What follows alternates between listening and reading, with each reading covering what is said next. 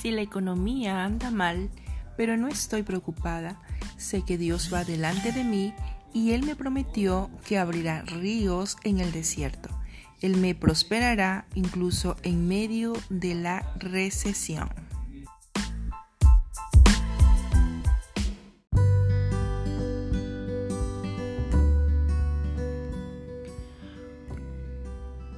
Hoy quiero decirte que guardes esto en tu espíritu como nunca antes lo habías hecho.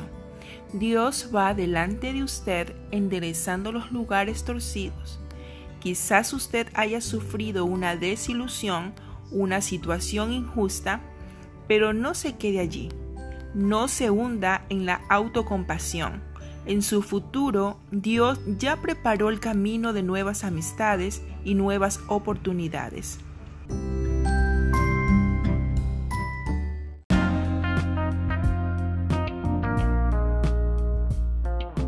Muchas veces pensamos en que todo lo que estamos haciendo está mal.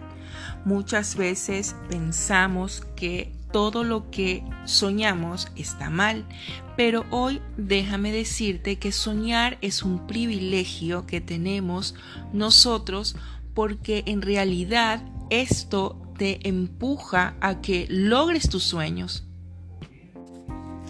Lograré mis sueños más rápido de lo que pensaba. Siempre tienes que pensar de esta manera.